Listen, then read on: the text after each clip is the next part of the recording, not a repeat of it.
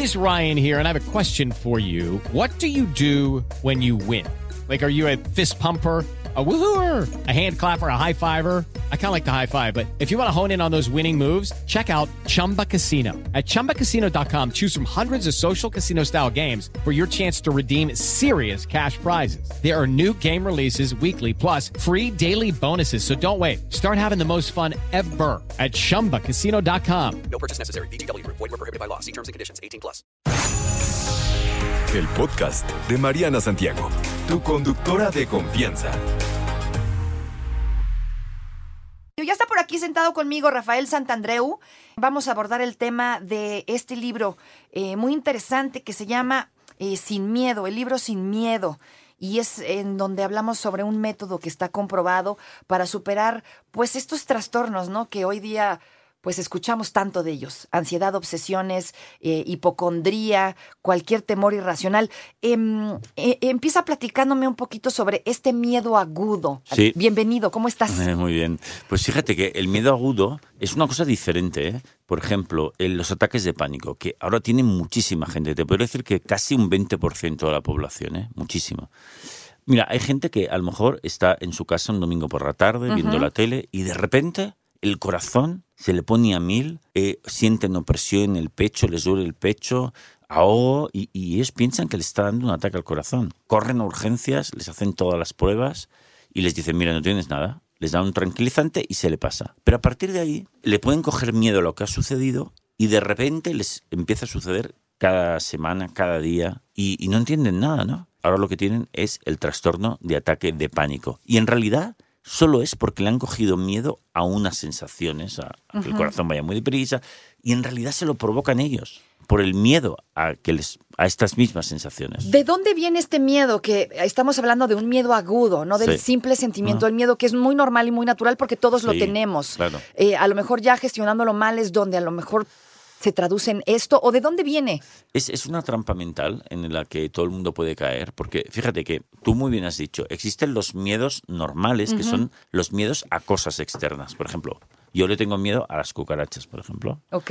No me gustan nada y les tengo una versión y está ahí. Hay gente que tiene miedo, por ejemplo, a, a cosas también, a que te despidan. Puedes tener miedo a que tu mujer te ponga los cuernos. Ajá. Hay miedos, hay miedos, ¿no? Pero son miedos a cosas externas y eso no tiene tanto problema.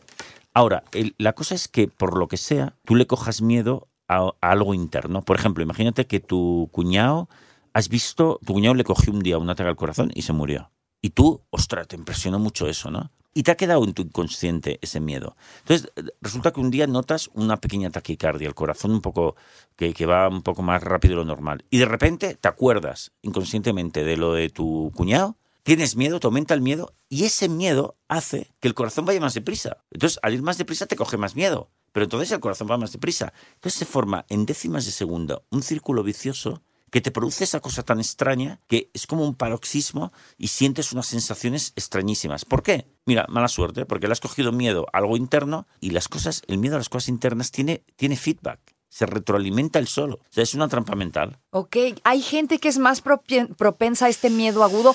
Dejemos de lado los miedos normales, los Exacto, naturales, con esos que lidiamos creo que todos los días, sino este miedo agudo que nos lleva a esto, ansiedades, depresiones, ta, ta, ta. Hay unos más propensos que otros, eh, a todos, no- todos No. lo podemos experimentar en algún momento. Sí, no, eh, esto todo el mundo puede caer en esto, ¿no?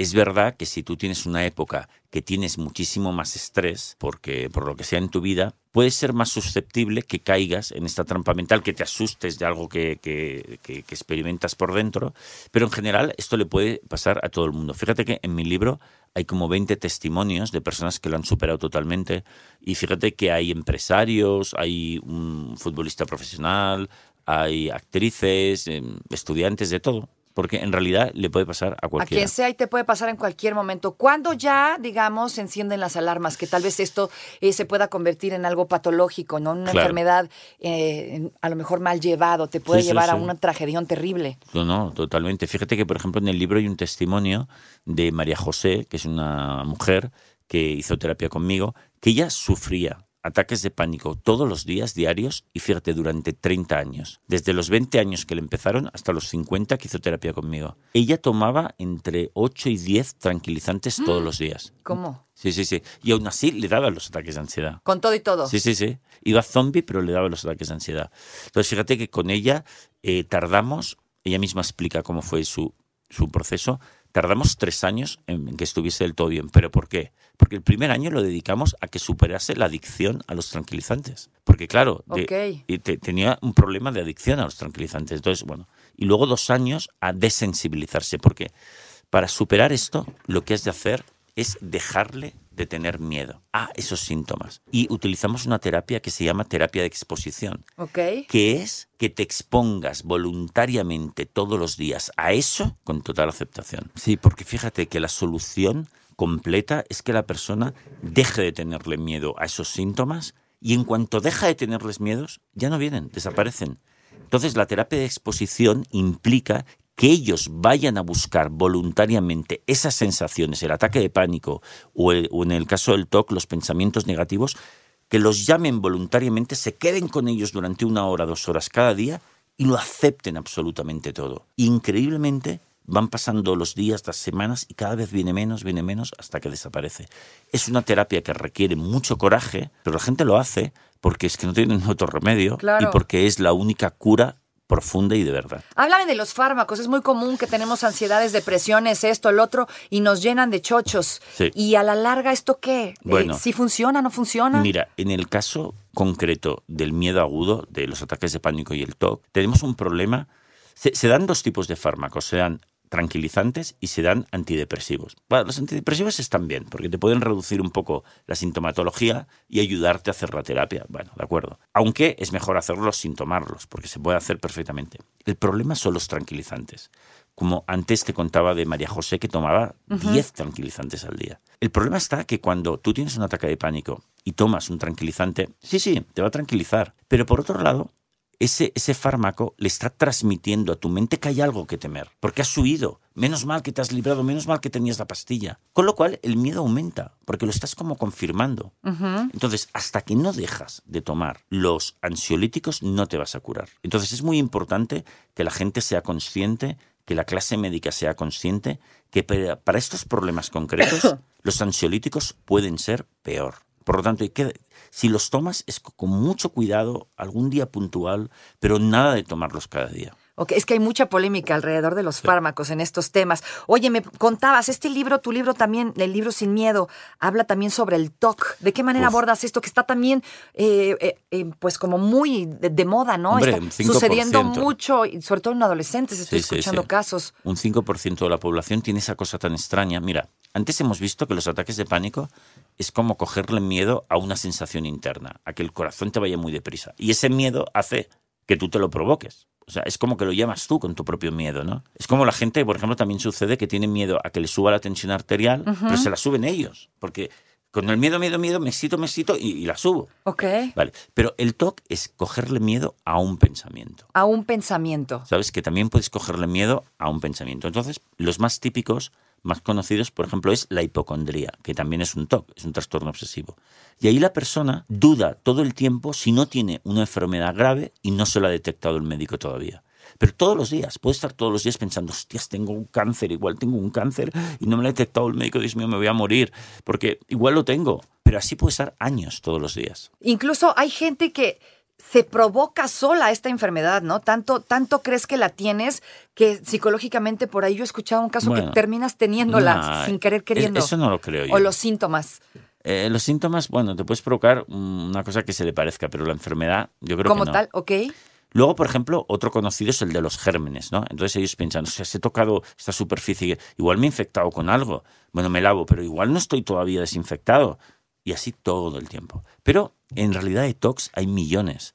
Por ejemplo, existe el TOC de la homosexualidad, que es bastante común, ¿eh? en el cual la persona se pregunta si no seré gay. Pues claro, porque he visto a este chico y me ha parecido atractivo. Bueno, pero si eh, él se dice, no, pero si te gustan las mujeres, pero si estás casado. Bueno, entonces ¿por qué las has encontrado atractivo? A ver si lo eres. Entonces tienes que dar- dejar a tu mujer, cambiar de vida. Dios mío, Dios mío. Claro. Bueno, pues pueden estar el 90, 80, 90% del día preocupado con esto por dentro a tope. Y años. Ok. Eh, fijado en bucle en esa preocupación, ¿sabes? Entonces, pero la buena noticia es que también, también se cura, 100%, y si quieres sin fármacos, y con lo mismo, con terapia de exposición. ¿Cómo le puedo hacer para darme cuenta que tengo TOC? Eh, con respecto a este tema, por ejemplo, que mencionas, que Bueno. me parece muy interesante. Bueno, si tú ves que el resto de las personas que hay a tu alrededor, ese tema no les vuelve loco, no les preocupa todo el tiempo, sino que simplemente dicen, "No, hombre, pues yo creo que no tengo ningún cáncer ahora, el médico me ha dicho que no y me olvido simplemente. Tú ves que las personas son capaces de hacer eso y tú no, ya está, es que tú tienes un TOC. Porque es muy diferente. Y, y fíjate, antes hablamos de la hipocondría, ¿no? ¿Qué tendría que hacer un hipocondríaco en la terapia de exposición? Pues fíjate, les hacemos que cinco veces al día, por lo menos, imaginen que tienen las peores enfermedades, efectivamente, que les asustan. Por ejemplo, un cáncer. Entonces se tienen que imaginar que se les cae el pelo, que les tienen que poner la quimioterapia, que les tienen que operar y que finalmente se mueren. Y entonces el hipocondríaco ahí se pone fatal, ¿eh? Sufre y dice, Dios mío, incluso llora. Seguro. Vale, pues si hace esto todos los días, cinco veces al día, durante un cuarto de hora, increíblemente se va desensibilizando, se va desensibilizando y llega un momento que dice, mira, oye, mira, espero no tenerlo, pero si lo tengo, yo qué sé, sigo con mi vida. ¡Wow! Deja de ser hipocondría. El, mie- el miedo desaparece porque el miedo solo viene porque le tienes miedo a todas esas sensaciones, a esos pensamientos. ¿Cómo te acercas con alguien que a lo mejor vive contigo, ¿no? Y, y tú te das cuenta de estas cosas Claro. que luego eh, en tus propios zapatos es más difícil ver lo, Claro. lo que tienes mal, pero de afuera es más fácil verlo. Claro. Si tú convives, vives con alguien eh, que padece cosas como las que estás diciendo, este tipo de síntomas, ¿cómo se acerca uno a decirle, oye, creo que tienes un problema, Sí. no pasa nada, este, vamos a tratarlo, vamos a pues- ver qué hacemos? Pues mira, mi consejo es eso, que seas capaz, que seas valiente, se lo digas y que le indiques, por ejemplo, ahora que has conocido este libro sin miedo, pues que le digas, mira, léete este libro y tendrás que hacer, yo te a- aconsejo muchísimo que hagas esta terapia. Solo te puedes salvar tú a ti mismo a través, porque esta terapia de exposición es algo que has de hacer tú, nadie te lo va a hacer por ti. Entonces tienes que animarle, tienes que apoyarle y decirle, mira, yo estaré contigo todo el tiempo, adelante, puedes hacerlo. La pregunta del millón de dólares y con esto cierro, ¿po- ¿podemos vivir sin miedo? Absolutamente sí. Es cuestión de que tú tomes el control, entrenes tu mente, seas valiente y acabes con ellos. Y leas este libro. Sí, te, te va a ir bien, te va a ir bien. El libro Sin Miedo de Rafael Santandreu. Gracias, querido. Qué gusto tenerte por aquí en 889 Noticias. Igualmente, un placer. No te preocupes, Mariana estará de regreso muy pronto. Recuerda sintonizarla de lunes a viernes de 10 de la mañana a 1 de la tarde por 88.9 Noticias. Información que sirve. Tráfico y clima cada 15 minutos.